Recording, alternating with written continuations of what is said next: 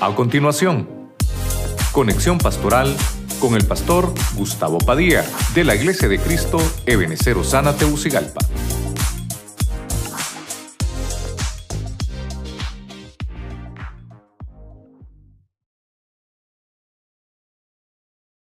He hablado de las falsedades de un disfraz. Como punto número uno, eh, encontramos eh, en la Biblia a Tamar, en el libro de los Génesis, donde nos habla la primera vez que se utiliza esa palabra disfraz. Aunque ya se había disfrazado Jacob, su madre había hecho un cosplay, como se le llamaría hoy, ¿verdad?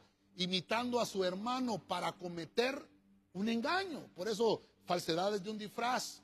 Tamar se disfrazó para atrapar a su suegro en la lujuria.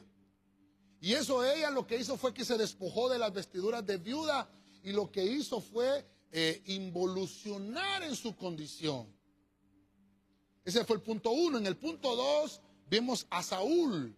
Saúl dice la Biblia que se disfrazó de una ropa ajena y hablamos un poquito de eso también.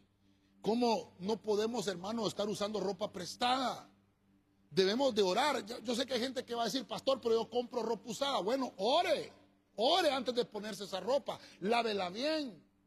Pero mire las, las consecuencias. Saúl se pone ropa usada, ropa ajena. Y eso es lo que estaba haciendo él, es despojarse de su, de su verdadera eh, cobertura real. Y se convirtió como cualquiera. Y fue a invocar muertos.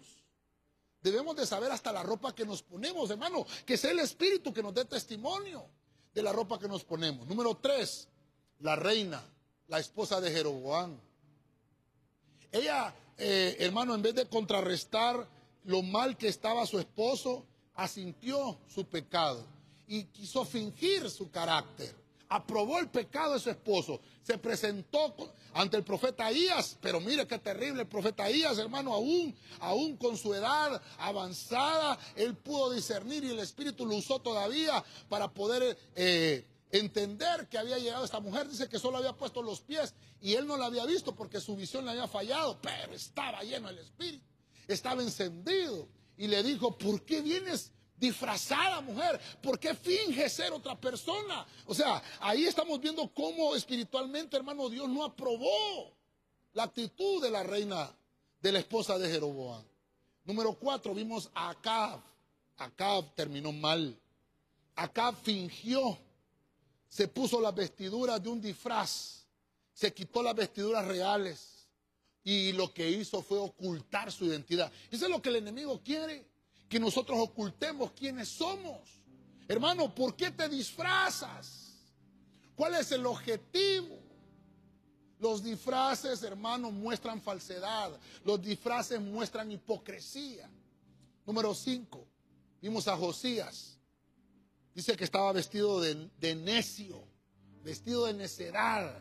Necao, que era un rey pagano. Necao le había dado consejos por boca de Dios. Eso dice la Biblia. Pero, pero Josías en su necedad dice que él se vistió de necedad. Se puso un disfraz y dijo, no, yo voy a ir siempre a enfrentarme a, Faraón. Y murió. Y murió. Qué terrible. El, el, disfraz es, hermano, que cambian de actitud. ¿Por qué cambiaste de una actitud correcta a una actitud incorrecta? Te disfrazaste de necio. ¿Por qué te disfrazas? Número 6, en el Nuevo Testamento encontramos a Cristo que nos habla de los lobos rapaces, los profetas falsos. Dice que ellos se disfrazan porque quieren comerse la oveja. Le sirven de tropiezo en el camino a las ovejas. Dice el Señor, huye, ten cuidado de estos. Mismo Cristo nos dice. Más adelante Pablo a la iglesia de Corinto le dice, Ustedes son una iglesia poderosa, llena de avivamiento, pero tengan cuidado porque hay, hay falsos apóstoles, hay obreros postizos, así dice Pablo. Tengan cuidado porque estos se disfrazan. Ah, ah si, si Luzbel se disfraza de ángel de luz, ¿cómo no se van a disfrazar ellos? Si su cobertura lo hace, ¿cómo no lo van a hacer ellos? O sea que ya le estoy mencionando por lo menos siete ejemplos donde hay falsedades de un disfraz. Y estos apóstoles, estos obreros, estos ministros, tenían su boca llena de mentira. La Biblia nos dice que nuestra boca tiene que estar llena de verdad. Estas son las falsedades de un disfraz.